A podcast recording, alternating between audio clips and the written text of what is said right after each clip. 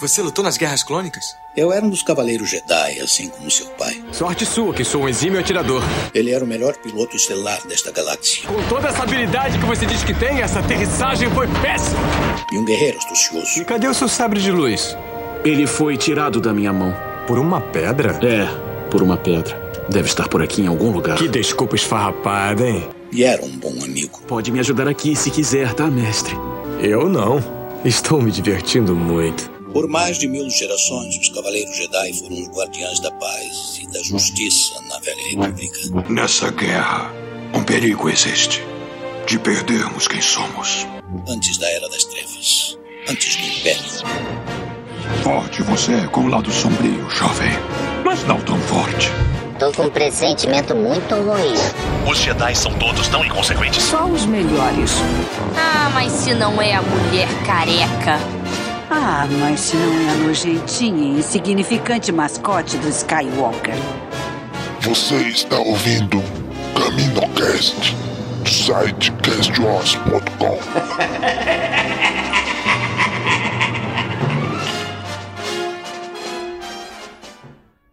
Fala galera!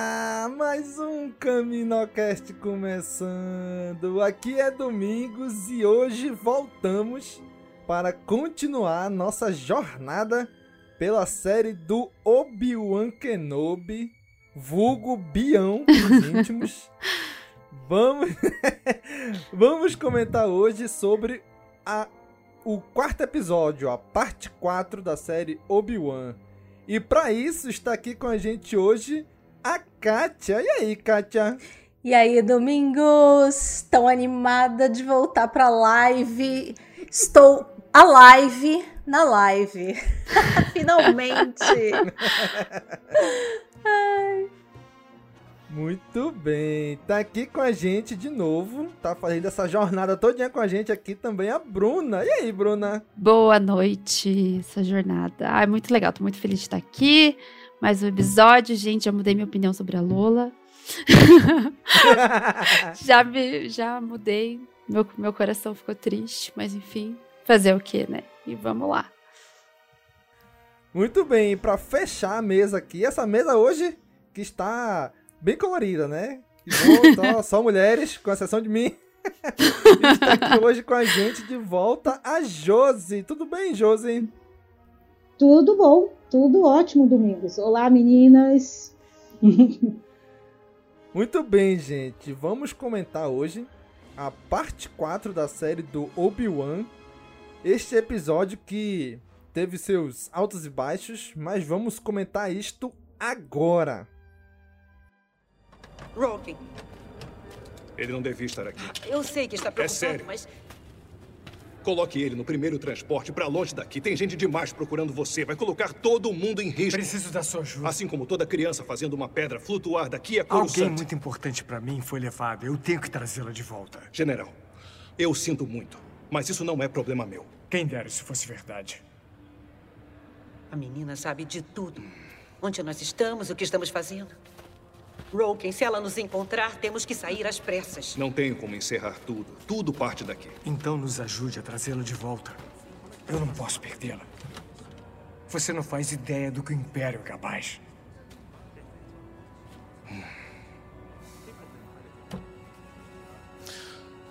Eu já tive uma esposa. Sabia o que ela era antes de nos casarmos. Nós tentamos esconder. E os inquisidores a encontraram mesmo assim. Então eu sei exatamente do que o Império é capaz. Muito bem, gente. Série do Obi-Wan. Já, já, já passamos da metade, né? Já estamos na metade final. Infelizmente, É. já estamos na Sim. metade final da série. Né? Infelizmente tá pouquinho, foi pouquinho, tá pouco tempo aí, mas infelizmente já estamos chegando no final. Mas, cara, vamos lá, vamos dar as impressões gerais de vocês sobre esse episódio. Vamos começar pela Bruna. Bruna, dê suas impressões iniciais deste episódio. Cara, eu gostei muito do episódio. Eu, assim, particularmente, a, a série tem me agradado bastante. Gostei do início, assim, que deu um, um negocinho, assim, da gente ficar, putz, Obi-Wan sentindo um pouco do que o Anakin sentiu e agora Darth Vader, né? Mas eu gostei muito, muito do episódio. É, confesso que para mim passou rápido, mas é que porque o episódio foi mais curtinho mesmo. Mas eu gostei de ver, né? O gigante acordou. Não lembro quem que falou essa frase, mas eu, ela passou o dia inteiro na minha cabeça. E é verdade, cara. Foi muito legal ver ele assim, é, acordando, né? Foi muito bacana. Gostei muito do episódio. Eu vi bastante gente reclamando de pontinhos e tal, mas eu não tenho do que reclamar. Gente, tem gente que tá reclamando que reclama de tudo, né, gente? Tem gente que tem que dar assim um tempo de Star Wars. Verdade. Se desintoxicar, relaxar e curtir outras coisas. Quando sentir falta, aí volta. De volta. Verdade. né? Entrar na rehab, na detox, né? Fazer uma. Entrar na clínica de reabilitação, porque já virou relação tóxica abusiva já. Sim. É, tem gente que não, que não aguenta mais Star Wars. Mas aí, Josi, quais foram as suas impressões iniciais deste episódio? O que, que você achou do episódio? Eu achei interessante que a gente já entra, o episódio já entra assim em ação, né? Você não tem mais aquele, você está dentro da ação. Uh, me espantou assim a questão da, da Leia, né? Aquela a Leia criança tão forte, né? Tão decidida já desde criança, né? E exatamente isso também o Obi-Wan se percebendo, né? Ele ainda não, ainda não aceitou também. Você imagina, você passa 10 anos isolado, achando que uma pessoa está morta. E de uma hora para outra, em menos de um, de o quê? Dois dias, né? Ele sabe de tudo aquilo e vê e vê-lo daquela maneira, não tem como a pessoa não ficar abalada, né? Ele ainda está se percebendo, ainda está mastigando, né? O que de tudo que aconteceu, né? Ainda mais o ódio, né? Que, que ele, o que ele fez, né? Queimá-lo daquele jeito, né? E ele tendo que ser tratado. Eu, eu não sei por que tanta, tanta crítica, mas isso a gente deixa lá para frente. Eu realmente não entendo, porque a, a gente ainda está na metade, então metade final. Então vamos ver como é que vai desenvolver, né? Mas eu achei emocionante o episódio. Achei, para mim, foi emocionante. Exatamente. A, Josi falou uma coisa interessante que eu não tinha parado pra pensar, né? A série toda, ela se passou, acho que o quê? Menos de uma semana, né? Todos os acontecimentos Sim. ali, né? Até ele encontrar aquele Jedi lá em Tatooine, e ele sair e resgatar a Leia, e, e correr pra lá. Acho que não passou nem uma semana ali, né? Na correria. Se coloca no lugar do Obi-Wan. Ele se isola, ele sabe que os Jedi estão sendo caçados. Então ele se reprime, ele está lá naquela rotina massificante, é uma rotina massificante, porque foi repetida. E de uma hora para outra, ele é jogado para resgatar a Leia e, pior ainda, saber que o Anakin sobreviveu. Ele achando que há 10 anos, né, que o Anakin tinha morrido. E se sentindo culpado por ter não ter treinado corretamente, pelo assassinato. Gente, é muita coisa. É muita coisa. Aí você quer o quê? Que ele saia um herói? Que ele saia rasgando? Que ele saia. Né? Não tem como, tem que dar um tempo. E eu acho que é isso que as pessoas não compreendem. Você tem que analisar o tempo da história. Né? Exatamente. O pessoal tava querendo série de, de lutinha. É, luta pra luta pra cá, sabe de luta, sabe? E, e não é, a proposta da série não é essa. Não é essa. Exatamente. Mas vamos lá. Kátia, traga aí pra gente as suas impressões iniciais deste episódio. Olha, vou dizer que eu tô muito, muito surpresa com reclamações que eu vi muito por cima também hoje. Porque eu assisti o episódio e eu fiquei assim, metade do episódio apertando as mãos de tensão, literalmente. Eu fiquei muito tensa eu achei que o episódio tem um nível de tensão muito grande, desde a primeira cena lá, aquela meio.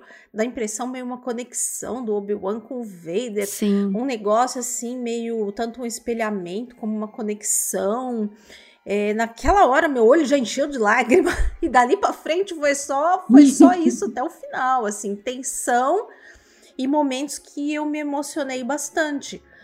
É, lógico que não é um episódio perfeito, tem também é, algumas coisas que podiam ter soluções melhores, tipo a fantasia do, dos sete anões debaixo do casaco, é, né, gente? Aí, tem coisa que é meio difícil de defender.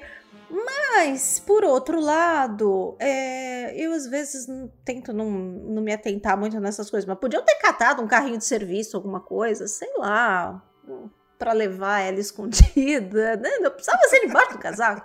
Esse é um pontinho, porque eu vi realmente muito pouca coisa que que poderia ter tido uma solução melhor. Inclusive, tem uma solução de escape ali que é, teria sido melhor no episódio passado.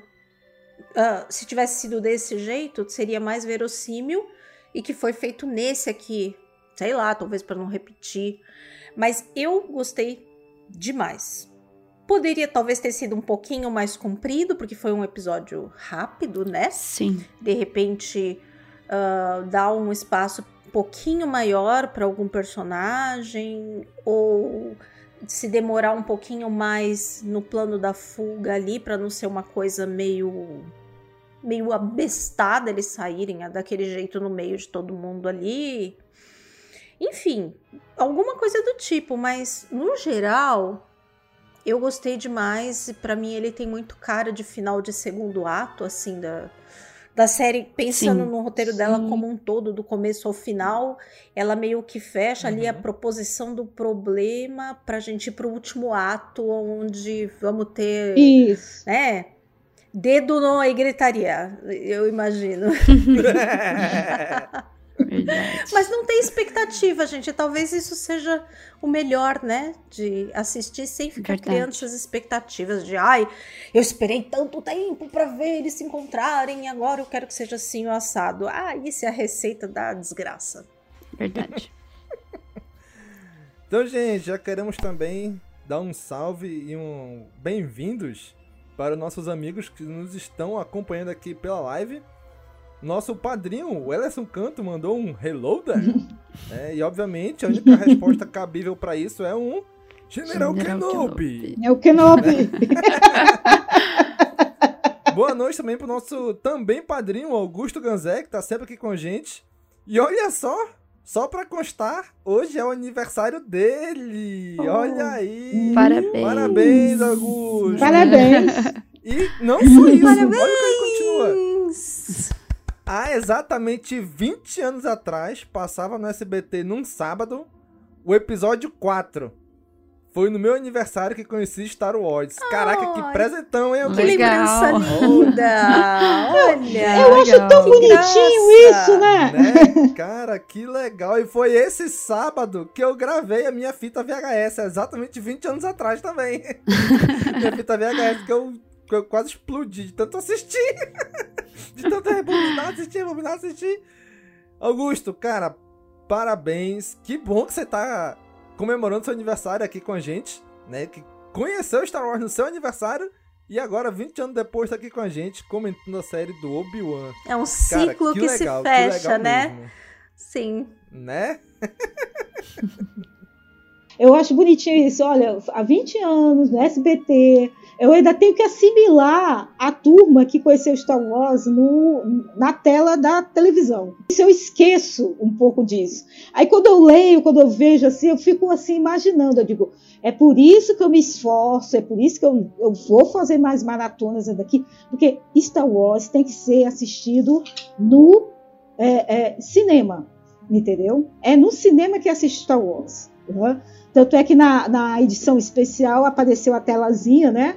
Muitas pessoas, não sei o que, lembra daquela abertura? E agora, pá, ali foi, ela foi lavar de alma, né? Parabéns! E falando em assistir Star Wars tela grande, a Kátia aí que teve a oportunidade de assistir a série do Obi-Wan na tela grande do Cinemark, né? Arrasou, hein, Mátia? Meu né? Deus, foi, foi reviver aquela sensação das pré-estreias, sabe? Tava com uma cara de pré-estreia de cinema. E os episódios convenceram muito bem na tela gigante, porque a tela onde eles fazem o evento é num Cinemark que tem uma tela que é assim, ela é simplesmente enorme e a projeção é uma projeção digital maravilhosa. Então, assim, se não tivesse qualidade, ali você vê tudo, sabe? E eu achei que uhum. super convenceu, assim, para ver mesmo numa tela grande os dois primeiros episódios. Não tive que legal. queixa nenhuma. Foi uhum. um evento lindo, lindo. não é outra coisa, não é um outro ambiente, sabe? Parece que as pessoas. É uma energia tão boa. Eu digo porque Sim. a experiência aqui seria todos os episódios. Mas eu amo ver na TV também, gente. Eu, eu amo série. Então eu tô tão feliz de ter Star Wars no streaming. Que assim, mas eu adoraria que as estreias e os finais de temporada, por exemplo, fossem um evento assim pontual no cinema.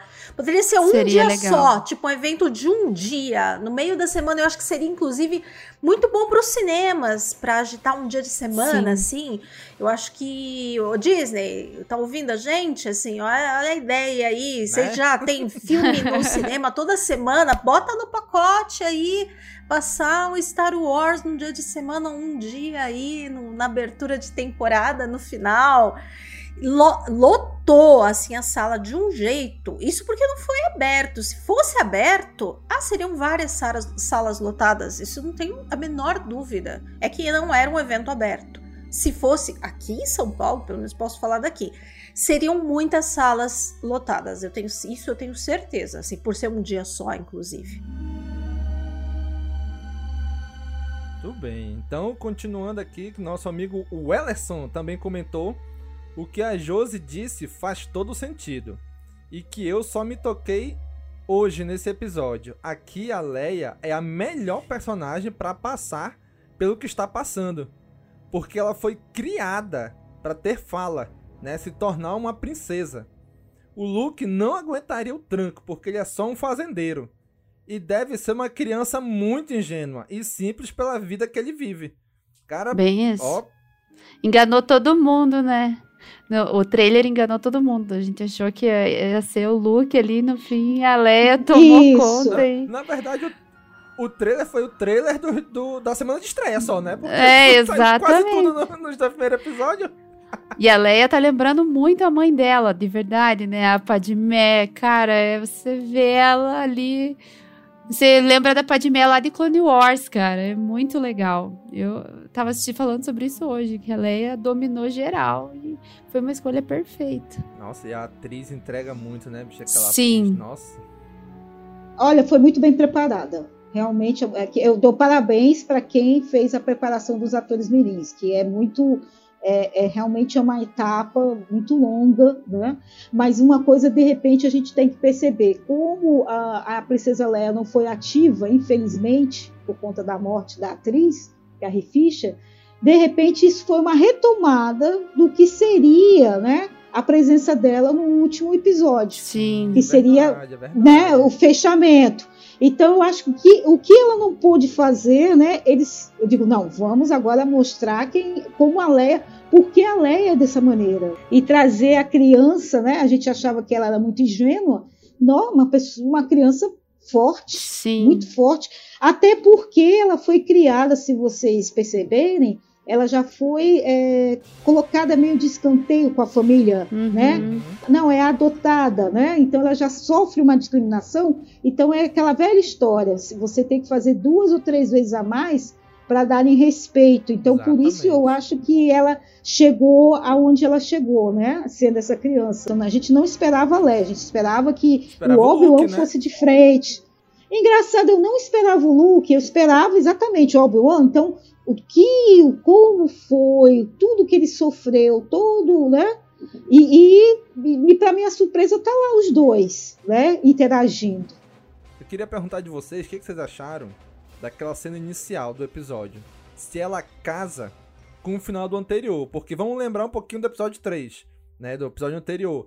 Onde o Vader tá ali tostando o Obi-Wan ali no chão, né? No, no, fogo. E aí ele consegue. Ele deixa o Obi-Wan embora, né? Não é que o Obi-Wan consegue fugir, ele deixa o Obi-Wan ir. Né? Foi o Vader que deixou ele ir. E aí, o que que eu pensava? Pô, o Vader agora vai estar tá só no, Vai ser só a sombra do Obi-Wan aí, só pra atacar o medo nele, né? E parece no início desse episódio que o Vader perdeu o rastro do Obi-Wan. Né? Ou seja, Fega, ele não, tá, ele não deixou o cara fugir porque pra perder o rastro, pra ir atrás dele de novo, né? Mas assim, são coisas pequenas, né? Que não, não influenciam em nada no episódio, mas eu achei que poderia ter tido uma continuidade melhor com o episódio anterior. Eu achei que o Vader, tipo, vou deixar ele fugir porque eu tô no encalço dele. Mas não.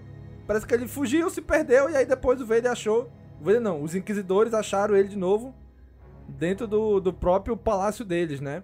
Então vocês acham que teve um pouco de descontinuidade, né, no episódio anterior? Vou começar agora pela Katia. O que, que tu acha, Katia? Além daquela cena lindíssima daquele paralelo dos dois no Bacta, né? O Vader e o Obi-Wan. Olha, talvez seja um meio termo aí entre as duas coisas. Eu acho que é, é, o que eu falei na, da questão da fuga, né? Aquela fuga ali naquele momento, ela não foi tão bem construída, né? Porque tem aquele fogo e aí fica lá os imperiais de um lado, o Obi-Wan do outro. Tudo bem, a gente entende que o fogo ali pro Vader passar é complicado, mas ele levita qualquer coisa e passa por cima do fogo, né? Levitaria o próprio Obi-Wan, traria ele, traria arrastado pelo meio do fogo, né? É, se surgisse uma nave ali para levar ele detonando tudo, como foi na escapada desse, seria mais verossímil, né? Mas eu acho que talvez ali seja uma questão mais psicológica, se a gente for pensar, do que prática. Eu acho que o Vader também ficou ali muito balançado e desconcertado. E ele estava no meio daquele. se a gente for pensar, o lado sombrio ele sucumbe sempre no meio desse clímax de poder e ódio e é nesse momento que eles entram nesse loop muito louco e acabam sendo derrotados. Então eu acho que ele estava ali num negócio tão de vingança, de esfregar a cara do Obi-Wan no fogo, e de repente ali surgiu aquela explosão, quebrou ali o, o negócio dele e ele talvez estivesse tão confiante de que ah, já pego ele e a visão meio atrapalhada do que estava acontecendo do outro lado por conta do muito fogo.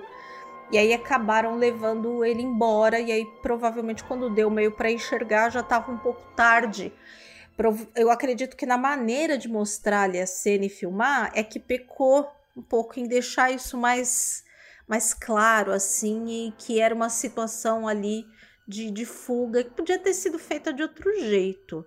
Né? E aí a gente ficou justificando que, ah, não, então ele deixou ir embora.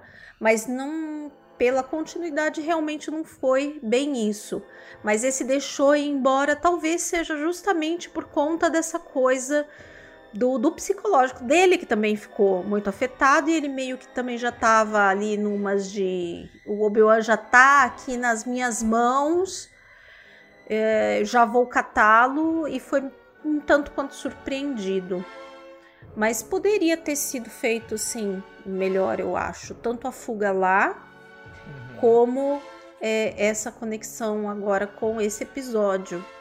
Não faria muito sentido mesmo o Vader deixar ele escapar, embora pudesse ter uma coisa meio de gato e rato, né? Dele querer torturar ele, perseguir. Mas não acho que seria uma coisa de perder o rastro dele. Só se ele tivesse certeza que não perdeu o rastro, ele estaria ali no encalço para prolongar o sofrimento, né? E não para dar uma pausa, um alívio na, nessa luta. E você, Josi, o que, que achou daquela cena, daquele contraste que foi mostrando dos dois no Bacta? Um mostrava um, mostrava outro, mostrava o Obi-Wan, mostrava o Vader. O que, que tu achou desse início aí? Não, é exatamente isso que eu estou dizendo. É, eu, eu, eu, acho que eu vou ser sempre aquela pessoa que eu nunca imaginei que a gente estaria em 2022 falando sobre Star Wars. Então começa por aí. Então, é, deixa eu só mostrar, falar para vocês assim. A gente nunca imaginou que o que a gente lia no livro ia ficar ali parado e a gente tinha que imaginar o resto. A única coisa que a gente sabia lá atrás eu estou falando isso porque, se a gente colocar num contexto, né, a gente está entre um, o episódio 3 e o episódio 4. Isso está acontecendo nesse intervalo. Sabendo-se disso, a gente tem que contextualizar a gente que só viu o Obi-Wan e o Darth Vader na Estrela da Morte no episódio 4. Entendam isso? Então, quer dizer, a gente só sabia que ele foi no, né, e caiu num poço em fusão. É num poço em fusão percebo que tanto o Obi-Wan está desesperado e, e, ficou assim, pasmo, porque sabia que o Darth Vader estava vivo, e tanto o Darth Vader também, ele percebeu que, que, que o Obi-Wan estava ali na mão dele. Então ele jogou muito exatamente como eu falei, muito com psicológico. Ele quis é, exatamente assim, ó, vou mostrar o que, que eu senti naquela hora que você me abandonou ou que você me deixou, porque ele, ele, o Obi-Wan tinha certeza que ele tinha morrido ali quando ele, ele foi queimado. Então foi, é tipo assim, ele não tem pressa, o Darth Vader. Ele não precisa ter pressa. Ele não precisava é, é, sair do fogo. Ele poderia. Ele é como eu senti assim. Eu não tenho pressa para isso, porque ele percebe o quanto o Obi-Wan está fragilizado. Ele simplesmente diz assim: eu tô só começando. Porque ele não teve pressa com o Luke. Quanto tempo não levou para ir atrás do Luke também? Foi mais ou menos isso que eu senti. E aí é claro que o Obi-Wan, quando estava lá no, no, se curando, né, no Bacta, é claro que ele se percebeu e, né, ele pensou o que ele sentiu, né, que ele achava que ele estava morto. Ele disse, nossa, quanta dor ele deve ter sentido por conta disso. Então eu achei muito interessante ter, ter essa, essa, essa aspas, né, em relação a isso. Eu acho assim que o Darth Vader claro, a gente percebe mesmo que teve um descompasso ali entre o final do, do 3 e o início eh, do, do episódio de hoje. Poderia ter sido melhor construída essa narrativa ali.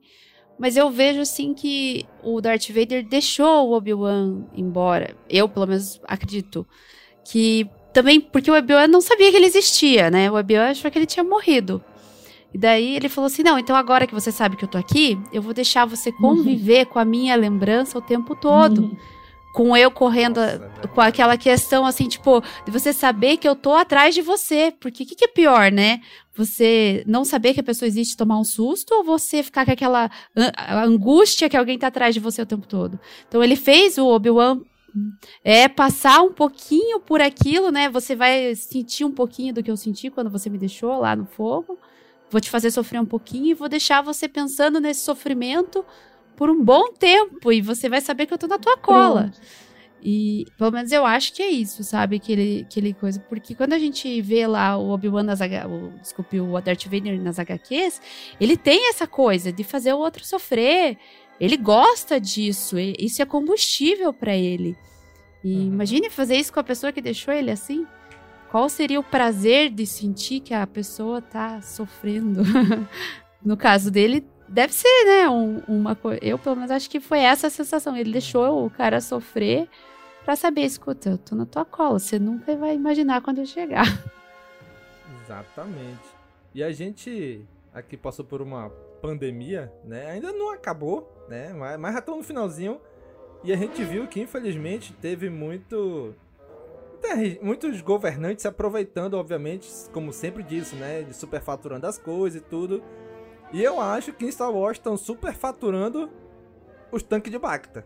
Porque toda série agora tem tanque de Bacta. Né? Verdade. Disse aí, ó. Ultimamente tem aparecido muito tanque de Bacta nas séries de Star Wars. Boba Fett tem bastante. A gente viu o Boba Fett. Tá vendo agora aqui em Obi-Wan. A gente tá tendo superfaturamento de tanque de Bacta, hein? O Império tá ganhando dinheiro com isso aí. Tá feita aqui a denúncia.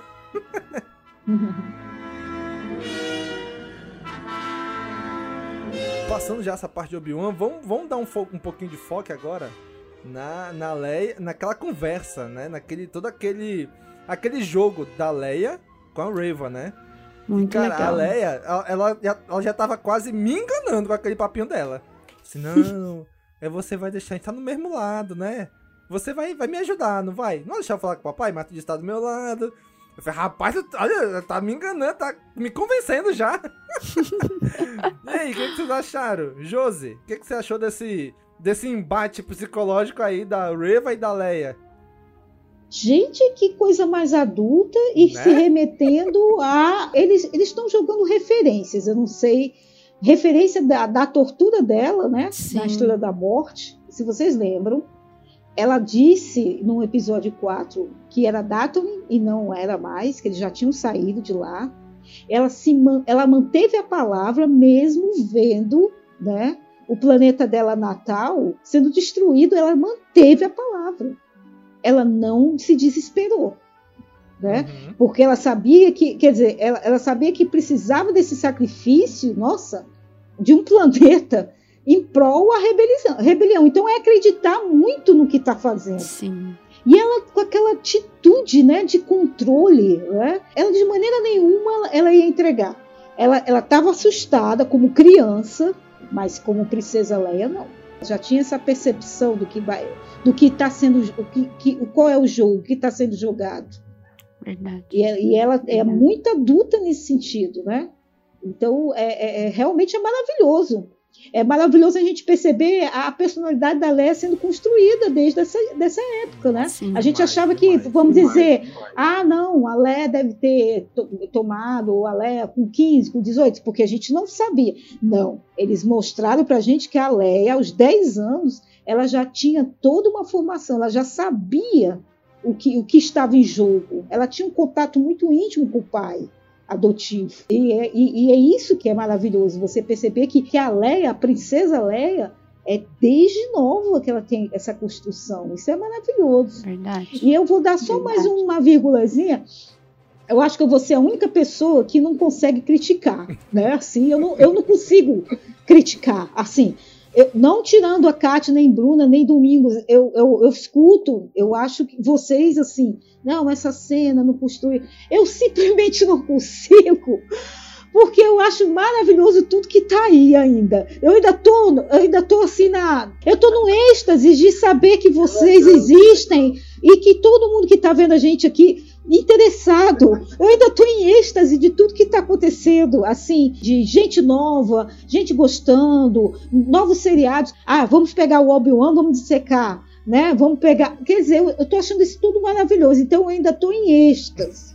Eu não consigo ainda assim, criticar, entendeu? Pode ser que depois eu, ah, eu analiso e digo, gente, agora eu vi esse erro, mas até agora eu não consigo, porque tudo isso é tão maravilhoso que está acontecendo agora, então eu não vou mexer, eu não vou criticar agora não. Vamos ver, vamos, vamos catar o que tem de bom nisso e vamos discutir o que tem de bom e eu deixo vocês discutirem o que não agradou. Pronto.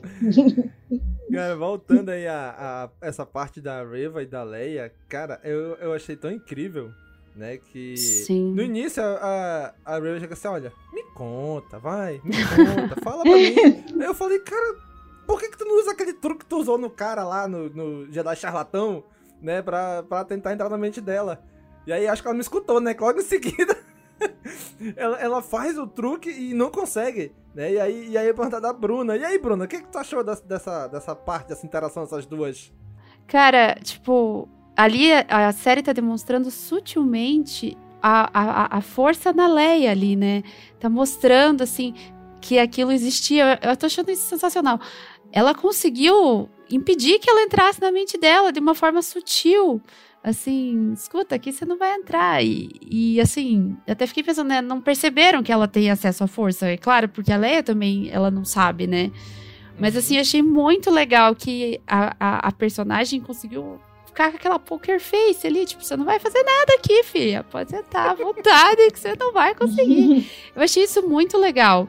Assim, sutil, trazendo insights ali, ó, ela já, já demonstrava que ela tinha acesso à força, não surgiu do nada.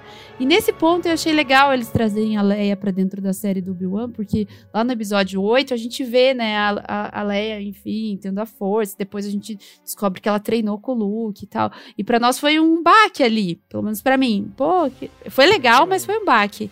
E agora eles construindo a narrativa aos poucos, com coisas sutis, eu tô achando muito bacana. Aí, Bruna, mais um, ba um, um baque em relação ao quê? Não, assim, quando você viu. Foi diferente, porque a gente não sabia, né? Quando a gente viu ela lá no episódio 8, tipo, nossa, a Leia também. Ah! Também tem acesso à força, é. Tipo, você, nossa, Leia também. E depois, quando você vê que ela treina, então, pra, eu achei super legal, mas, tipo, foi diferente. A gente não tava acostumado, né? Era o Luke, o Jedi.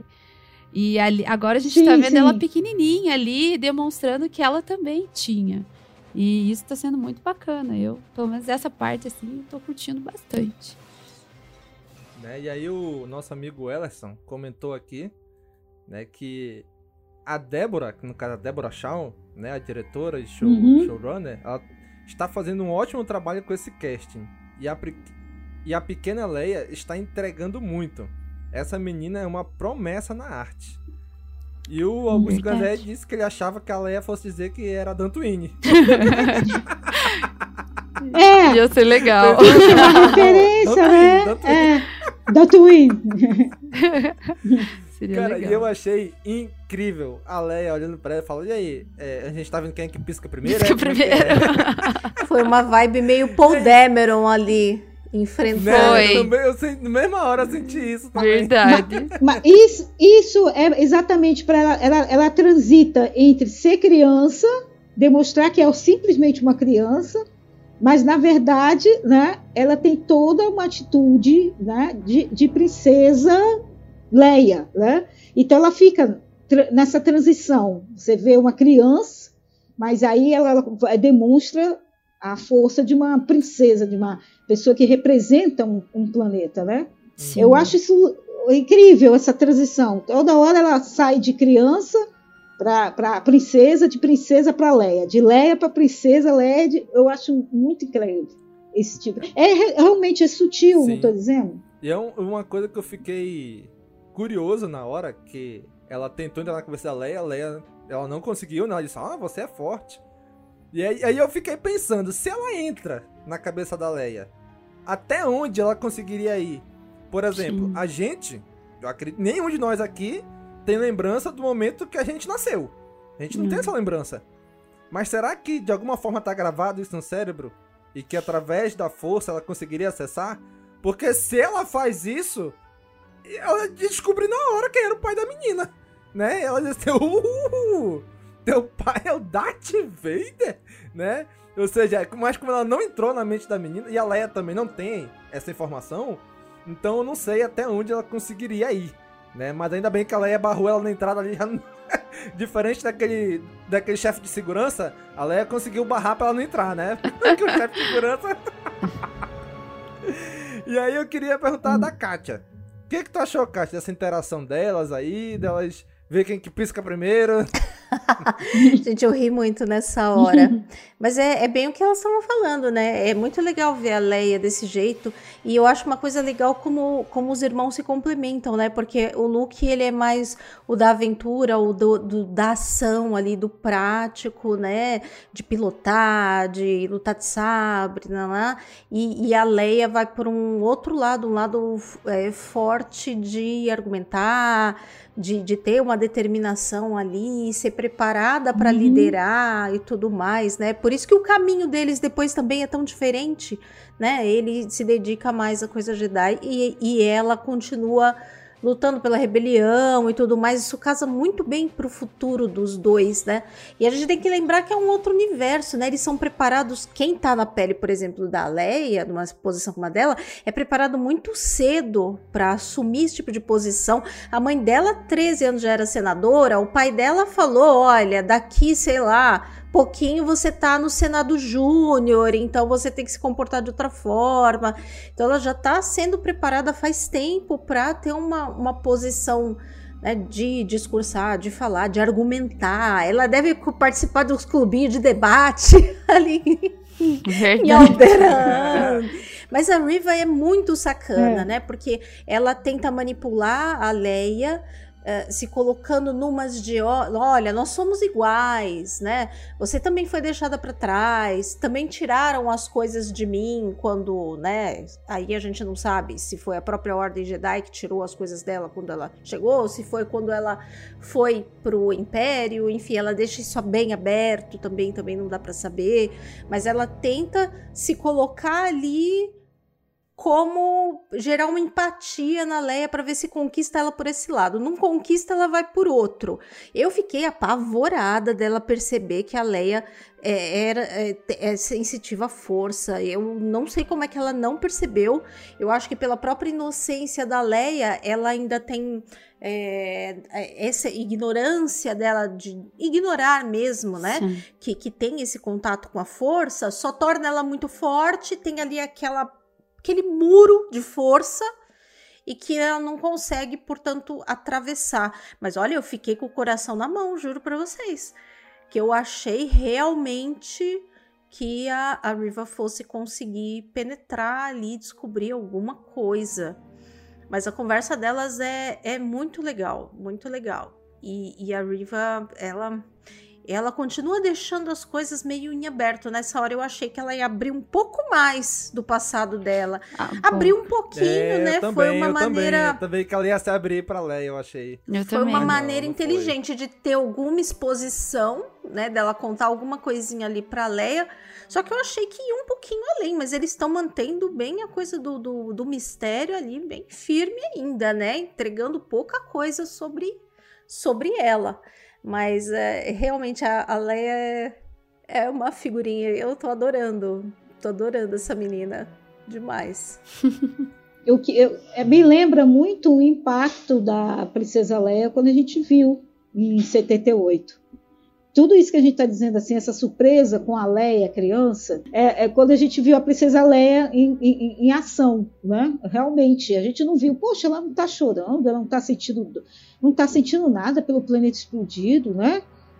Vem cá, os, os, eles não vão resolver, não foram eles que foram resgatar ela, ela acaba resgatando todo mundo, ela que, que resolve para onde que vai, né? E ela não para, mesmo com toda a perda, ela já chega lá no, no junto e vamos, gente, a gente tem que ver se tem alguma coisa nesse plano para poder ver se pode resolver. Então, exatamente, tudo isso que a gente sentiu com Princesa Leia quando a gente conheceu ela, é uma retomada do que está acontecendo com a Leia agora criança, tá? Nossa, peraí, eu pensei que essa menina não ia. Eu pensei que ela era uma criança ainda, que ela ia ficar na sombra de Obi-Wan, Obi-Wan que ia proteger, ele que ia ser, né, o ativo. Não, ela está quase quase igual a ele. Ela, ela complementa né, aquela hora de, de, de, mentir, quando eles estavam mentindo, que a gente viu no episódio anterior, ele falando ali, eles é, fingindo que ela era a filha dele. Então, é, é engra, engraçado esse choque, assim, essa, esse choque que está dando. Eu achei muito positivo isso. Cara, agora outra coisa que a gente já tinha comentado isso nos episódios anteriores, né? E esse aqui se reforça. É de que a gente sabe que nesse momento da galáxia ainda não existe a aliança rebelde estabelecida. Né? Verdade. Sim, já estão algumas sim, células sim. aqui, outras células ali. Eu é achei é tudo ainda. Muito espalhado ainda, né? Ainda. Sim. Ainda. É, e é bem legal que mostra que dentro do Império tem ali já algum, algumas pessoas se movimentando que chamam de um caminho. Né? Sim, pra muito bacana ajudar, esse negócio. Né? Achei muito legal. Eu achei bonito falar caminho. Tá aí, que eu também achei bonito. Legal, Sim, bem, bem, bacana. Achei bem, achei bem poético, né? Esse nome, né? Sim. Né? Bem, bem, bem legal. Baseado sempre na esperança, né? Exatamente. E aí a gente viu esse, esses rebeldes aí que estão ajudando essa Imperial Tipo, ele falou assim, cara, a gente não é soldado. A gente é, sei lá, sol, é, funcionário de, de, de, não sei o que que ele fala. E aí ele fala assim, cara, tá na hora de vocês virarem soldados. Eu preciso salvar a menina. E, e é interessante que ele se porta, ele se dirige ao Obi-Wan como general. Ou seja, ele sabe quem é o Obi-Wan. Ele sabe quem o Obi-Wan foi nas Guerras Clônicas. Sim. Né? E aí ele, mesmo assim, ele diz, não, não quero e tudo, mas, mas vai. Eles vão, ajudam né? Na, na hora H lá eles chegam para ajudar também. E aí no final, a menina fala assim: olha, se vocês não eram soldados, agora vocês são. Né? Ou seja, é, eu acho tão legal, e aí eu queria perguntar da Kátia o que, que ela tá achando disso, de mostrar esses rebeldes começando a se tornarem, vamos dizer assim, meio que guerrilheiros, já que eles são, entre aspas, contra o governo oficial. Né? O que, que tá achando, Kátia, desse desse, dessas células de rebelião, dessas sementes de rebelião surgindo. Eu acho que eles estão plantando coisas pro Endor também, sabe, com isso. Hum, né? Verdade. Porque depois a gente vai ver isso mais aprofundado lá com eles. Né? Mas eu, eu gostei demais. É uma parte que quando entra me toca muito, sabe? Porque eu, eu fico muito agoniada de ver aquele pessoal né, de baixo ali, que é quem vai morrer na maior parte das vezes, que é quem vai lutar e vai sofrer, enfim, né? Quando, quando aparece a, a, aquela moça piloto, ela me passou uma vibe muito da irmã da Rose. Eu fiquei até olhando, será que é a mesma? Assim, o rosto me parece tão parecido, mas como passou alguns anos, né?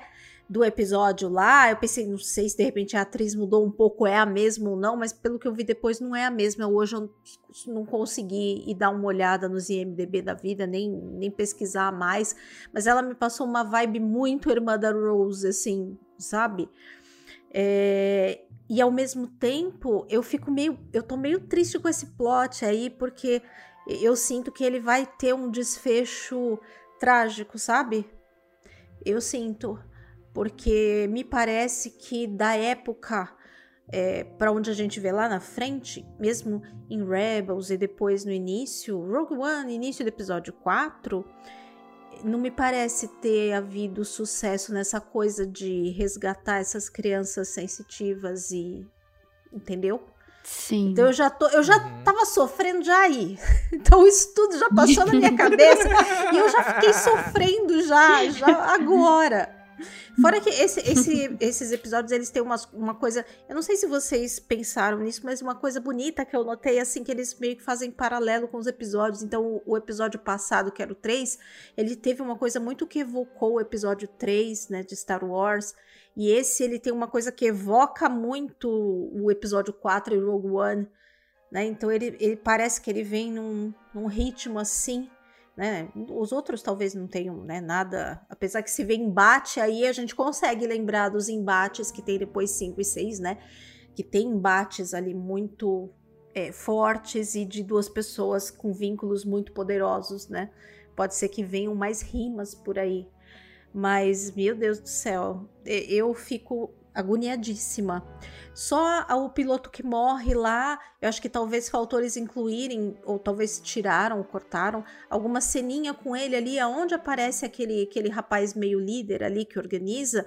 Eu acho que aquele piloto seria legal se estivesse junto ali, tivesse alguma fala para sentir mais a morte dele lá depois. Apesar que eu senti do mesmo jeito. Mas ele aparece. Ele, ele aparece. Ele, ele tá aparece. ele tá lá, mas ele não chega a ter um, é. um destaque assim de, de, a gente notar ele. Ah, chega, não, né? Porque eu só, nem ele notei. Tá ali, ele fala uma coisinha ou outra só e. É, então tá é na, muito, muito tá pouquinho, na, no holograma né? lá. Tudo bem que quando você dá Sim. nome para um personagem, o personagem tem nome na história, ele morre, já é uma maneira. É, já é uma maneira de você humanizar e, e, e criar qualquer tipo de conexão para sentir mais a morte. Se o personagem não tem nome nenhum, ninguém fala nada, é mais difícil você sentir quando ele se vai. É o estagiário que é morre. É estagiário, é o estagiário já é um truquezinho ali. Então eles reforçam bem os pilotos quando chegam, falam o nome do outro, né?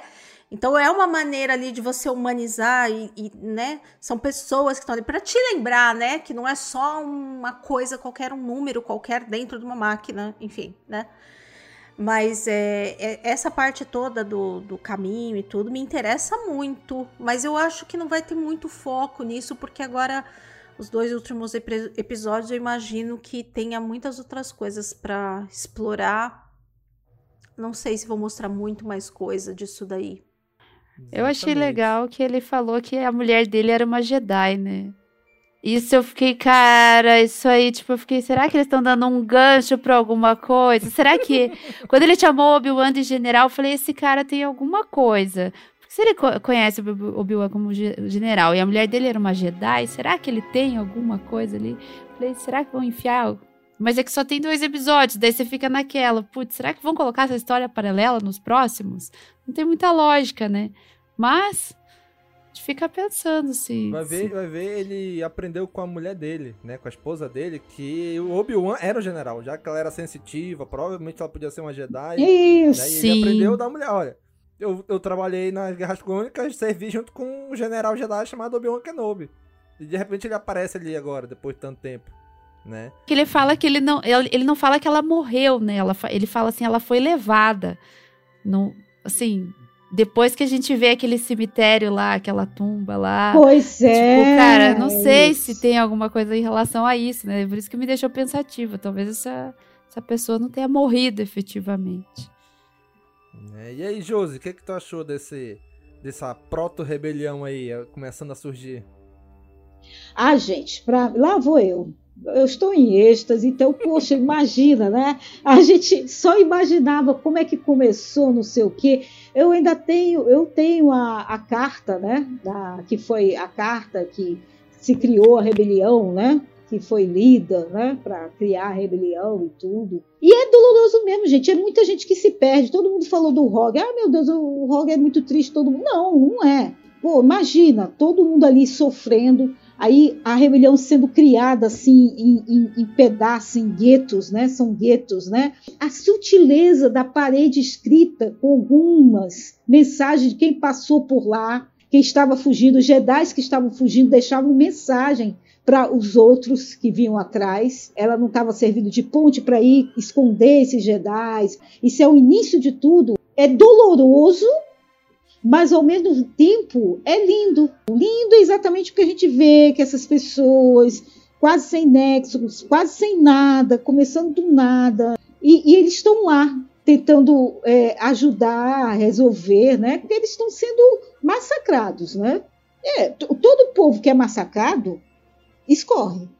Aí esse, a rebelião é exatamente isso. É o que passa entre os dedos. Caraca, que excelente analogia, isso mesmo. A Leia fala isso, né? Quanto mais vocês apertarem, mais sistemas vão escorregar pelos dedos de vocês. A, a Leia fala Sim. isso no episódio 4. Exatamente, exatamente. é exatamente isso. É, é bonito, aquela, aquela, aquele pedaço de madeira que ela joga ali, né? Com o, a, o símbolo da academia, né? Jedi ali, da Ordem Jedi, me lembrou aquele quadrinhos que foi transformado em filme também. Todo mundo que ficou preso, a menina escreveu no papel higiênico, né, para quem, eh, quem passou pela prisão. Veja vingança. E sempre lá na prisão ela achou um papel que a menina escrevia, um diário no papel higiênico antes de ser morta. Aí me lembrou isso, exatamente. Quem passou por ali deixa sempre uma mensagem para o outro, né? Eu achei isso assim de uma sutileza, porque tudo é assim mesmo, uma ditadura, é um, governo muito ditatorial, não tem como, não tem como não, não, não haver a rebelião, não tem como alguns começarem a se rebelar contra, né? E, de, e dessa parte aí também foi legal que eles mostraram ali o Snow Speeder, né? Que eles Sim. usam lá no episódio 5 em Hoth. São as duas naves que eles usam aí, né? Que para resgatar o Obi-Wan e a Leia ali. É nesse momento que eu acho mó barato, gente. Um design feito em 1978. Tá aí em 2022, todo mundo acreditando, todo mundo achando lindo. Cara, o cara criou isso em 78, em 76, lá sei, né? Porque vocês sabem que eles desenham de tudo lá longe. E todo mundo falando da nave, entendeu? E eu achava que não ia, ninguém mais ia falar na nave, não ia aparecer mais, que eu acho uhum. bonitinho que ela faz assim, né, com, a, com os lábios. E o cara comenta isso, e eu vejo, olha a nave aparecendo. Gente, isso é muito bom. É mágico, né? É bom. Wizard. um é bom. comentário assim que eu achei muito legal aqui também do nosso amigo Ellerson, que ele fala assim: a série pode até ter furos no roteiro, mas o quanto a série está sendo intimista é uma coisa nova nas séries de Star Wars. Isso é uma coisa que muita gente não está dando valor. Pronto, eu Realmente. acho que é isso mesmo. É isso que eu quis dizer lá, lá atrás, exatamente. Gente, é porque está dando foco ao personagem. Exatamente. O que eu não, não, o que eu não estava gostando ultimamente, eu sei que todo mundo gosta da, das batalhas, do visual, do, do, sabre, e fala que o sabre do episódio 4 não, não sai faísca, sai torto. Eu digo, gente, mas o que o que, o que pegou a gente foram personagens. É, é, é tanto é que a gente está falando de Luke e Leia. Luke e Leia Darth Vader. Luke e Leia e, e, e o Obi-Wan. Gente, tem um seriado do Obi-Wan. Ele está dando exatamente isso, está dissecando os personagens. Guerra nas Estrelas é, são as pessoas. São esses personagens que cativou a gente. Gente, até o Rogue One que morre todo mundo no final, você na, no, você no, na metade do Rogue One você já está amigo daquele grupo. É como se você estivesse conhecendo eles a vida inteira, entendeu? E a gente valoriza mais porque sabe que eles morreram acreditando em alguma coisa, sabendo que eles fizeram alguma coisa e algo. Aí é que você acredita mais e que você gosta mais. Eu adoro os efeitos. Gente, agora vocês, os efeitos de agora você pode criar qualquer coisa. Mas é como eu falei, se não der ênfase aos personagens, é isso que levou Guerra nas Estrelas ao que é hoje, é o que a gente está aqui conversando, entendeu? Chorando, né? Nervosa, Se alguém ficar do meu lado, fica todo roxo, porque eu bato, eu bato quando eu tô vendo, sabe? E eu grito, e eu, hum, né? Gente, é isso que é Star Wars, né? Mesmo com furo no roteiro, que aí eu deixo para vocês. Furo no roteiro, furo, né? Que não foi bem, que não completou, que não. Ótimo, mas vamos dar valor aos personagens. Vamos dar, dentro da, da minissérie ou da série que eles foram, dar um tempinho para a gente conhecer o personagem e depois vem tudo, né? O final com muito efeito, ótimo. Vamos, vamos dedicar um tempo a eles. Eles merecem. Sim. A série do Obi-Wan, ela é uma série mais intimista, né? Mais pessoal, Sim. de estar ali próximo ao personagem. Não é, não é tanto é, coisa megalomaníaca de, de derrotar a galáxia e salvar. Não, é, é aquele cara com aqueles traumas dele, com aquelas dificuldades dele com que ele tem que lidar com a vida dele, apesar de todas as dificuldades que ele tá tendo. Né? Isso, eu tô, isso eu tô achando muito, muito, muito, muito legal na série. Não, eu ia falar que eles estão trazendo detalhes assim muito legais de dos outros as outras séries, né? Por exemplo, Clone Wars, muita gente não assistiu. Mas hoje, quando o Obi-Wan entra naquela tumba, eu vou dizer tumba, mas pode ser museu ou sei lá o que, com todos aqueles Jedi, e você vê aquele Jedi velhinho que ajudou a Soca lá em Clone Wars. Nossa, Ali, cara, te legal. traz uma emoção, assim, de você ver um outro Jedi que tava no holograma do filme 2 é, ou 3, não lembro.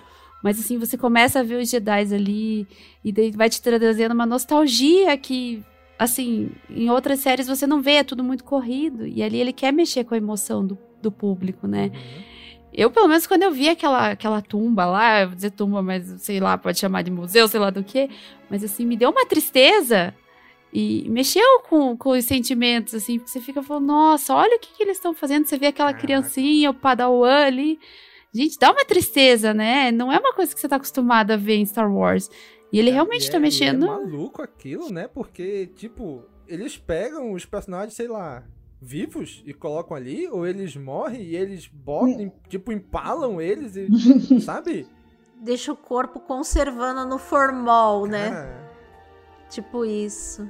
Laboratório. Mas pra mim ali parece um grande.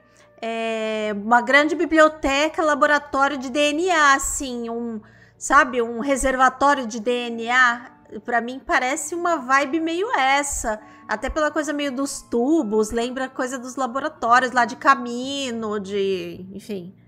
Troféu, assim, estamos aqui, vamos exterminar todos, está aqui a prova, né? Porque o, é, né, o imperador está por. A gente esquecem que o imperador está ali ainda. O imperador existe nesse momento. Então, de repente, o, o imperador é exatamente isso. Olha aqui, nós conseguimos exterminar todos os Jedi, todos estão aqui, para ter prova, para exatamente a, os outros planetas acatarem o Império. Tipo, olha, uhum. vocês não, porque senão, ó, tá aqui. Quem não tiver com a gente, olha o que acontece. É isso aqui, né? Fica aqui. E mais lá na frente ele vai dizer, olha, quem não tá com a gente, a gente faz, a gente faz o que a gente fez com o Alderan. A gente explode o planeta. É isso, né? Cara, é, é um terror mesmo. É que ali é um lugar bem escondido, né? Que ninguém entra. Inclusive, ninguém entra nessa fortaleza dos inquisidores. É. E é lá embaixo, né? Você vê que é um lugar vazio ali que ninguém fica passando.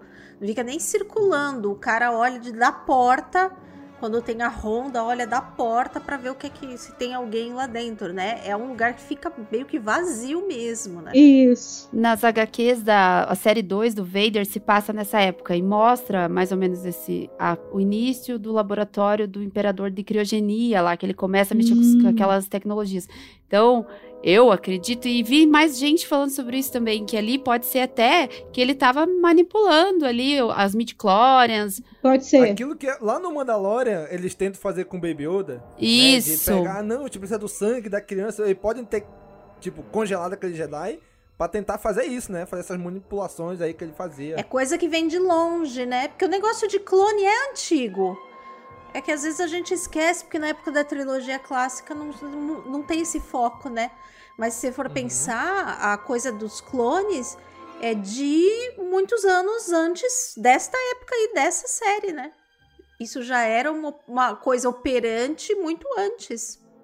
Naquelas HQs fala disso. Na, na série 2 do Vader. Tem. Na, na época do, do, clássico, né? É, realmente a gente ouvia falar guerras clônicas, mas a gente não associava ao clone, ao clonagem. A gente associava Isso. a um nome, guerras clônicas, não, não tinha essa associação. Né? A gente sabia que existia, houve essas guerras e foi aí, papapá. E uma um, coisa que eu vi também nos grupos de WhatsApp hoje também, alguém comentando que ficou com medo de aparecer ali o Grogu, o Baby Yoda. Que seria o que? Eles congelando o pessoal, o Jedi, para fazer experiências. E em algum momento o, Baby Yoda teria sido pego, congelado, estava ali, e depois disso, de alguma maneira ele conseguiria fugir. Falei, caraca, teria sido interessante se aparecesse o Baby Yoda congelado ali também, né? Mas caraca, ainda bem que não apareceu, porque senão Ai, não sei se o coração Ai, aguentava. gente. Eu não sei se olhando aquele ângulo é. ali, já, o coração já doeu, mas a gente vê o Baby Yoda congelado. Deus. Aí era Sim. infarto na hora. Nossa, é verdade. Mas, gente, e aí esse, esse episódio também já começa a mostrar um, um, um Obi-Wan começando a se reconectar com a força. Isso, né? no, episódio, Sim. no segundo episódio ele faz uma é muito doloroso para ele usar a força para segurar a Leia. Porque faz muito tempo que ele não usa a força. Né? Então é doloroso para ele ele voltar usar. Aqui ele já começa a melhorar. Ele já começa a usar mais o sabre, né? Usar o sabre para rebater os tiros. Ele já faz um barulhinho ali para chamar os troopers pro outro lado. A gente tá começando a se reconectar. Tá? A gente tá começando a, a ver o renascimento daquele Ben Kenobi de Uma Nova Esperança né? Que é o cara que tá ali, que já sabe a força. Que ele passa, olha, esses não são os droids que vocês estão procurando. Olha, isso aqui é não sei o que, né? Então aqui é um. É um né? É um Obi-Wan que tá começando a se reconectar com a força. Né? Então eu queria saber o que, que vocês acharam disso daí. Bruna, o que, que tu achou desse, desse Obi-Wan voltando pro caminho Jedi? É, o gigante acordou. Gente, sério, foi muito legal. Tem uma hora assim que ele pega o sabre e ele faz igualzinho ele fazia no, no filme 3 e, e no Clone Wars. Cara, aquela hora me deu até uma emoção. Eu falei, nossa, porque assim, achei muito legal. É, ele vendo, né? Eu não sei se ele tá com o sentimento, tipo, eu tenho que terminar minha missão e acabar com. É, tipo, preservar para alguém acabar com o Vader, né? Com o Imperador ou eu tenho que tirar a Leia. Não sei qual é o pensamento dele ali, mas que ele ganhou uma motivação e a gente tá vendo ali o, o Obi-Wan do episódio 3. É, tá sendo muito legal, assim, naquela hora até você esquece a, a, o, lado, o lado, lado sentimental da coisa, fala, isso, vai, acorda aí, foi muito legal. Eu gostei muito. Até assim, né, eu sei que não tem muito a ver com o assunto, mas esse episódio em si, eu não joguei Fallen Ordem, mas eu achei que ele lembrou um pouco do jogo o, o, o estilo do episódio, né? E Cara, foi bem essa, essa, essa luta, assim, que ele teve a parte da água e tal. Aconteceu uma parte parecida no jogo. E eu achei muito legal que eles trouxeram isso também pra, dentro da série. E vendo o Obi-Wan daquele jeito, tipo, todo ganhando força e se, se acreditando nele mesmo, no propósito, no que ele precisava fazer. Eu gostei muito. Aquela foi o ponto alto.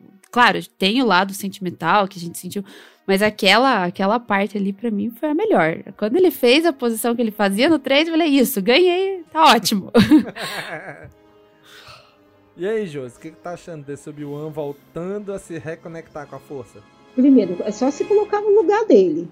Porque eu ouvi muita crítica, né? De dizendo, ah, já queria que ele estivesse lá pulando, saltitando, né? Já sendo aquele herói. Aí eu digo, gente, vamos, vamos colocar no lugar do cara. 10 anos isolado lá em Tatooine, sem falar com ninguém, não podendo se expor, não podendo falar o que sente. Imagina, você vai, você vai se negando, você vai se apagando. E fora isso, ainda tomando conta ali do Luke, que era o, o que foi prometido. Sem contato com mais ninguém, nem com, não poderia falar com nada. Aquela rotina massificante, automático.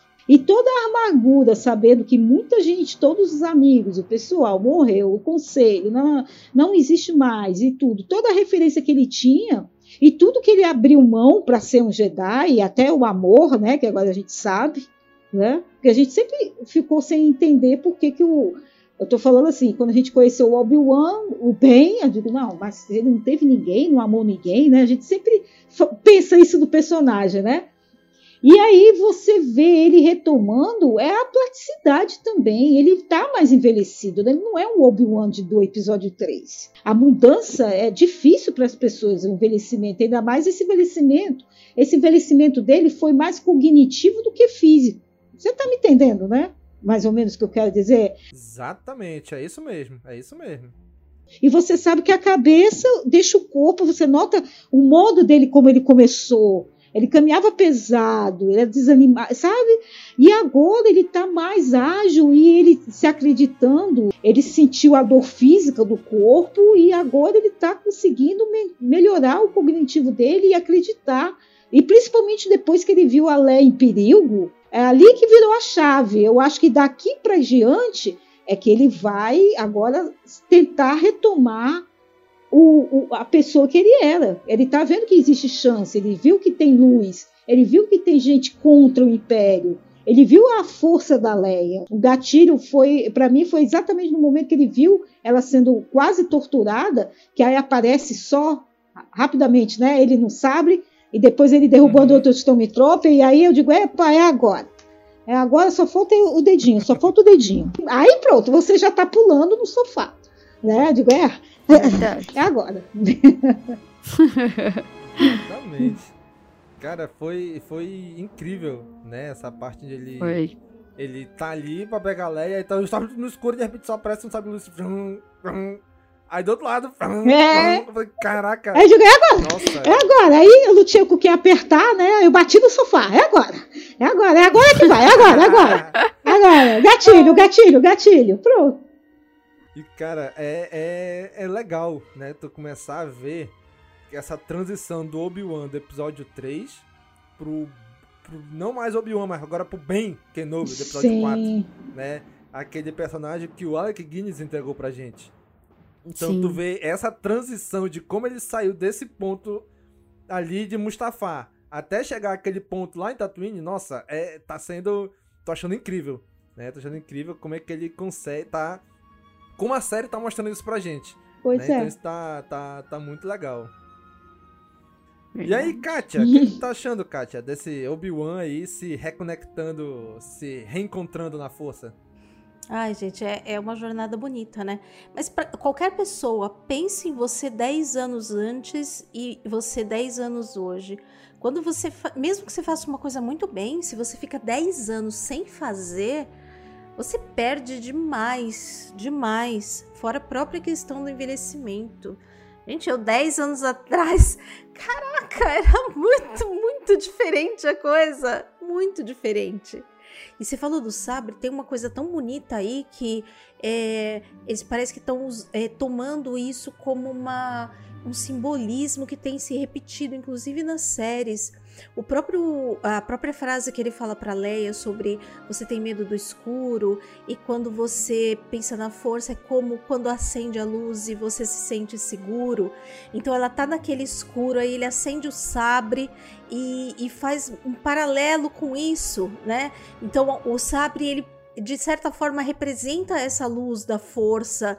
Então, e isso acontece lá quando a gente vê a Soca a primeira vez acendendo a luz do sabre lá no escuro, né? Nessa cena também que tá escuro no, no episódio anterior também, né? Que ele acende o sabre para enxergar o caminho. É meio como é, se o sabre representasse essa conexão com a força em que acende a luz que você se sente seguro e ao mesmo tempo tem um contraponto, né? Porque para o lado sombrio, quando você acende a luz, você acabou com a escuridão, né? Você mina aquela escuridão. Então, para quem está do outro lado, do lado sombrio que vai ser enfrentado, acendeu essa luz, é sinal que o lado sombrio vai ser combatido. Então tem, tem um elemento aí metafórico e de representação em que eles até estão procurando, me parece, se não for intencional, às vezes nem é, mas é eu, eu acho que a, a, a força conecta, parece, também por uns caminhos, até conecta o pessoal que tá fazendo, sabe? E acabam rimando algumas coisas, mesmo que não seja a intenção consciente das pessoas que estão fazendo, sabe? A coisa parece que acho que paira e acaba que as ideias combinam. Né? Então eu achei isso muito bonito. E ele faz uns movimentos depois lá lutando, inclusive rebatendo tiro, né? Lá rebatendo nos robôs, já com mais agilidade, depois segurando o negócio lá do vidro. Gente, aquilo foi tudo muito, muito emocionante. Eu achei, achei realmente muito bonito. Muito legal. Gostei demais, demais. É, é legal ver essa jornada dele e ele crescendo e daqui para frente ele cresce. Acho que só tá faltando aí ele conseguir é, a conexão dele com o Qui-Gon Jinn, que é a missão que o Yoda passou para ele, né? No fim, eu acho que isso Sim. também que desanimou ele, porque ele deve ter ficado vários anos tentando essa conexão que me parece que ele não conseguiu ainda. Ele continua tentando, uhum. mas é, isso foi ficando cada vez mais fraco até por ele não conseguir, acho que ele foi se desanimando, né? E nada acontece, nada acontece feijoada lá em Tatooine, continua aquela coisa, né? Aí todo dia cortando carne e alimentando o camelo e olhando o moleque brincando e dando nó nos tio. Aí chega uma hora que realmente você perde a vontade de viver, né? É, mas... Mas, mas esse Qui-Gon tá vindo, esse é, Qui-Gon tá vindo. Então... Eu, eu é. acho que no último episódio ele aparece, eu acho fechar amarrar. e amarrar esse caminho dele de volta aí pro caminho Jedi, né? Coitado quem tiver do meu lado. Pior, né? Vai ser muito emocionante. é, a gente tem um comentário aqui do nosso amigo Ellison que disse, né, que ele acha que os valores Jedi do Obi-Wan tá voltando, né? Depois de tanta melancolia, o que faltava para ele era uma motivação porque o Bião é o paladino dos Jedi. Né? Então, realmente, talvez faltasse só uma motivação ali que trouxesse ele de volta né, pra, pra, pra batalha. Né? E aí o Augusto Ganzé também, né, concordando, acho que também acho que o Qui-Gon deve aparecer no último episódio. Né? Então, vamos, vamos ó, aguardar essa chegada aí do Qui-Gon. E, gente, vamos já aqui, indo pro final do episódio. Aquela cena onde, cara, a Riva ali, ela achou. Pra mim, esse é o fim dela já. Ela, ela deve ter ficado fina naquela hora. Meu irmão, o Vader, ele vem full pistola. Na, na, no Nossa. corredor, ele vem, ele vem. Cara, é, é porque ele tá de máscara, né? Mas meu irmão, mostra ele bufando. É tu! Eu falei, te avisei! E aí, pá, bota a mão na, na, cara dela assim, não sei o que, e ela começa a flutuar. E ela... Meu é agora, é agora, vai pro saco agora. Vai já pra aquele, já pra aquele corredor lá de baixo, junto com o Jedi. Cara, mas ela, ela ali. Eu não sei se ela tá brincando eu, eu, não, não vou dizer brincando com o Vader, que aí ela não é doida a esse ponto, né? Mas eu não sei se ela tá tentando jogar com o Vader pra ir atrás do. Eu não sei se ela quer agradar o Vader ou se ela realmente tem alguma coisa contra o Obi-Wan. Porque ela tá com a obsessão de caçar o Obi-Wan. Né? E aí no início eu achava que ela queria isso para agradar o Vader. E agora eu já não vejo mais ela, tipo, sendo a Inquisidora que queria ganhar o lugar do Grande Inquisidor. Eu não vejo, eu vejo que ela quer pegar o Obi-Wan por algum motivo né? E aí eu acho que já não é mais para agradar o Vader. Eu acho que é alguma coisa pessoal. E aí, já pra gente finalizar aqui esse episódio, eu quero perguntar de você, o que, que vocês acham? Essa motivação da Riva é é para ajudar, é para querer ficar bem aos olhos do Vader ou tem alguma coisa pessoal que ainda não foi dita? Josi. Eu acho que toda vida que, que a gente pensa que não, né, sempre acontece que tem algum envolvimento, alguma razão, né, lá atrás, mas depois vai saber que aí começa a cruzar. Eu tô achando que deve ter alguma coisa. Eu não sei se tem a ver com com, com, com assassinato ou alguma coisa que ela, ela começou. Ela poderia até ter começado pelo lado como, como aprendiz Jedi, aconteceu algo, alguma coisa parecida. Eu, eu realmente eu acho que deve ter só uma ligação, porque só o prazer de servir o, o Darth Vader ou agradar o Anakin, ela nem, nem conseguiu nem conseguiu um posto melhor do que isso. E a questão de dizer assim que ela eu acho engraçado que já remeteu ao episódio 4, quando ela falou: Não, eu coloquei um rastreador, eu deixei eles fugirem, né? Aí eu digo, nossa, de novo o episódio 4. Ah, né? Colocaram um rastreador, mas não deu muito certo, não. A Estrela da Morte veio e os rebeldes conseguiram, né? Vamos ver agora. Eu acho que tem alguma coisa por trás ainda. Alguma coisa que pode, pode ser descoberta, pode ser falada nesses dois últimos, ou vai ficar em suspense para depois, né? Porque a gente agora é, é, é, é não se sabe como é que vai ser, se vai ter de novo Obi-Wan, né? Ninguém sabe mais de nada, né? Tem esses três séries para entrar, eu não sei se eles vão ter um, um, um colocar um personagem, o Obi-Wan aparecendo no outro seriado para dar uma explicação, como fizeram com o Mandaloriano, né? Junto com o Luke, pode até ser. Mas eu acho que tem alguma coisa a mais. Eu acho que não é só isso, não. Não é só o fato de agradar, não, porque senão ela não ia. Ela, ela, ela teve chance de, de, de, de matá-lo. Se fosse só mesmo, ela podia levar o corpo. E aí, Bruno, o que, que tu acha dessa relação aí, Reva Kenobi? Ah, então, acho que lá no, na primeira live que a gente fez, eu falei. É, para mim, a Riva é aquele, aquela padawan que aparece lá na abertura. Cara, não ia aparecer uma cena daquela à, à toa. E eu uhum. acho que, que, e eu acho que o Obi-Wan para ela, assim, claro, né, pode ter algo mais, mas eu acho que ele representa os Jedi que a abandonaram. E por isso que ela tá nessa coisa. Ou, como a gente já falou lá, acho que semana passada a gente comentou sobre isso também. Ela tá vasculhando tanto a vida dele que ela sabe a importância dele pro, pro, pro Darth Vader. Porque afinal ela sabe que o Darth Vader era Anakin. E eu acho que ela descobriu isso fuçando a vida do Obi-Wan ali. Porque ela, foi, ela descobriu do, do pai da Leia e tudo. Então, eu acho que não é à toa. Não é só para agradar, tem alguma coisa ali, um rancor, alguma coisa assim que ela que ela quer, que ela quer extravasar. Até porque ela fala assim, para Leia mesmo, eu já fui abandonada. Sim. Quando ela fala assim, eu já fui abandonada, para mim é que ela, ela trouxe aquela carga, os Jedi me abandonaram. Então é por isso que eu tô aqui hoje, tô comendo pão que o diabo amassou do, dos outros lá. Uhum. E, e, cara, vai ficar por isso mesmo. Eu acho que tem alguma coisa nisso, sim. Não seria à toa, só para agradar o Vader. Até porque agradar o Vader não é uma coisa fácil, né? Ele não tá nem aí. Você é, uma, você é descartável. Tipo assim, você me agradou, beleza, ok, pontinho pra você. Você desagradou, pronto, morreu. não acho que é só, só isso, não. Agora é meio louco, né? É meio louco, né? Porque a, a, se, se a, aquela primeira cena não é exatamente o Anakin não tá invadindo, né, o Templo Jedi, quer dizer, ela sabe que o Anakin que entrou, né, se é, quer dizer, o Anakin chegou com e, e exterminou todo mundo, para você ver que é muito distorcido isso na cabeça dela, né? Muito distorcido. Que ela, ela pode ter descoberto ali que o Anakin é o Vader, né? Sim. Na, naquela, naquele extermínio que ele fez. E aí, Kátia, o que, que tu acha dessa relação desses dois aí? Olha, aí você tem que me perguntar todo dia, porque todo dia é um mundo de opinião.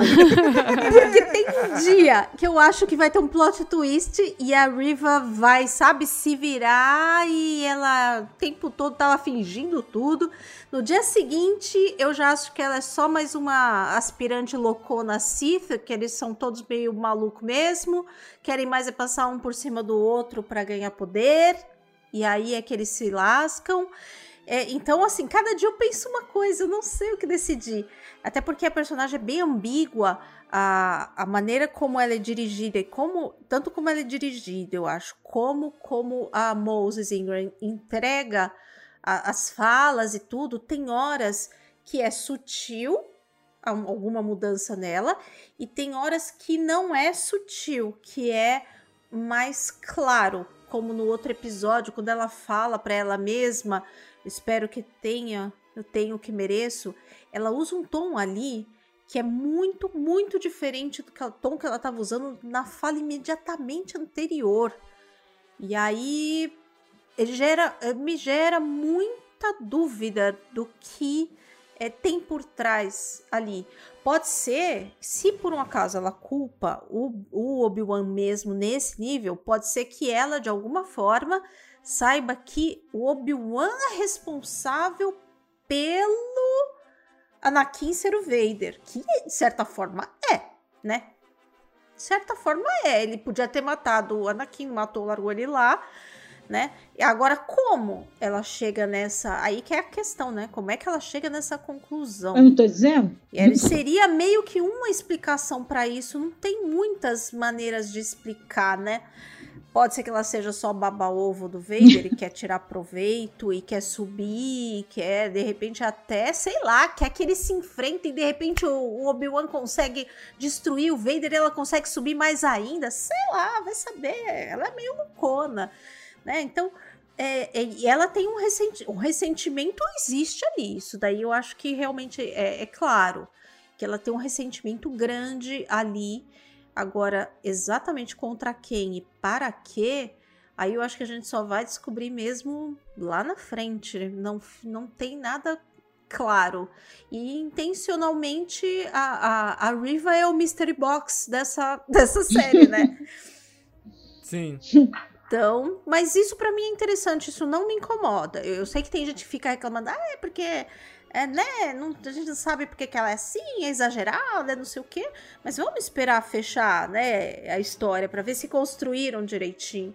É, não dá para saber, né? Se não amarrar as pontas e tiver coisa que ficou ali do nada, que não, né, que não faz sentido, aí depois a gente pode em retrospecto, né, analisar. Mas nesse momento, eu acho que o mistério faz parte faz parte do, desse, do arco dela, então vamos esperar. Exatamente. Mas eu não, não tenho ideia. O quadro não está todo pintado Exato. ainda.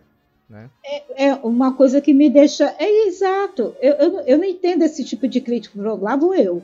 Eu não entendo como é que critica. Não terminou ainda. Aí já, já no primeiro episódio. Ah, mas. Ah, mas não sei o que, não sei o que. Ah, mas. Eu digo, gente, vamos, vamos tentar ser.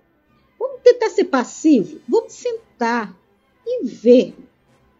Sentar e ver como a gente fez. Ou você acha que foi, foi ótimo lá, quando em 78 a gente entrar no cinema e. É o final de, de episódio 5, né? Final de Império Contra-Ataque. Imagina se fosse hoje. A loucura que não ia ser. Só ia ter marmanjo reclamando de, né? Depois é irmão, não é irmão? Por que, que beijou? Por que, que não beijou? Se não era pai, era pai, enfim. Hoje, pela, pela, forma como é, que a gente, todo mundo tem a voz e tudo, então todo mundo critica, todo mundo fala, todo mundo quer falar. Eu concordo. No cinema eu me lembro que quando a gente terminou e todo mundo dizendo, ah, mas não pode ser não, vai terminar assim? Os rebeldes acabou? Tô... não, não pode perder a mão, não, não pode ser, não pode... A, gente, a gente saiu magoado assim. Não, não, não acreditando que ia ser tão ruim. A gente, a gente não estava acostumado a ver a coisa ruim a gente estava acostumada sempre, na metade do final do filme, o, sempre ser o herói, sempre dar certo, né? Nas últimas, tudo, tudo acontece, fica tudo bom. A gente ficou pasmo. Esperamos três anos, viu, turma? Três. discutindo sobre isso. Três anos. A gente vai esperar duas semanas para poder entender né, o porquê isso, né, o porquê dessa necessidade dela, o porquê dessa posição. Aí sim, Aí a gente pode realmente criticar o gente, isso não tem nada a ver, mas no meio do, da série já se exaltar dessa maneira, eu não entendo. Né? Eu, eu não entendo isso. Exatamente, mas o Augusto Ganzé aqui agora matou com pau aqui e descobriu que na verdade a Riva é a filha do Mace Windu. Vai ser revelado que a Riva é a Riva Windu. E aí pronto, aí já tá acabou o plot twist, vai ser esse, o plot twist da série. E ele também tá dizendo aqui que no último episódio Obi-Wan vai dar louco e vai platear o cabelo. Né? Ele vai dizer porque que lá no episódio 4 ele tá com o cabelo todo branquinho e aqui ele já tá meio, meio ruivo ainda. Mas, gente, já estamos aqui já com quase uma hora e meia de live. Queremos agradecer né, a Poxa. todos vocês, caros amigos ouvintes e espectadores que estão aqui com a gente. Quem está nos acompanhando aqui pela live, muito obrigado por todos vocês que estiveram aqui com a gente, interagindo nos comentários. Né? Não deu para ler tudo porque é, é, é muito dinâmico, é muito rápido e a gente tá aqui comentando. Mas muito obrigado, a gente fica muito feliz por você estar aqui acompanhando, debatendo com a gente aí também na área de comentários. Se você, cara amigo ouvinte, está nos ouvindo agora pelo podcast, também muito obrigado aí pelo seu download, pelo seu play, por também estar nos acompanhando né, na nossa saga, nessa nossa jornada de acompanhar o Bião. Gente, também quero agradecer a presença aqui desse. Foi quase um Fame Awards hoje, né? Mais Fame Awards do que CaminoCast. muito legal, muito legal. Invadimos! Pobre Domingos, três mulheres tagarelas, não é à toa que virou uma hora e meia o episódio. Não, mas tá, tá incrível, foi incrível, foi incrível. Quero agradecer aí a presença da Bruna. Obrigado, Bruna. Imagina, tô sempre às ordens. Obrigado, Josi. Ah, de nada. Eu tô, eu estou adorando isso. E obrigado, Kátia, por estar de volta aqui com a gente também. Tô tão feliz de estar de volta, fiquei tão triste de estar ruim não conseguir participar das primeiras lives. Tô muito feliz de voltar, espero estar bem para as próximas também. Né? E finalizando aqui, último comentário do nosso amigo Wellerson, que foi dizendo que foi fenomenal. É muito bom estar com uma galera que não reclama só por reclamar. Faz uma análise com coração e com a razão. Então você, cara amigo ouvinte, cara amigo espectador, se você curte o nosso trabalho, se você gosta de todo esse essa jornada que a gente faz, esses debates que a gente tem aqui, considere se tornar o nosso apoiador. É só acessar apoia.se barra castwars e a partir de um real você já vai estar ajudando a gente a se manter sempre no ar. Tivemos aí vários nossos apoiadores aqui na live também. Então já sabe, né, gente? Curte, comenta, compartilha, divulga essa live e esse podcast nas redes sociais. Um abraço e até a próxima. Falou, pessoal!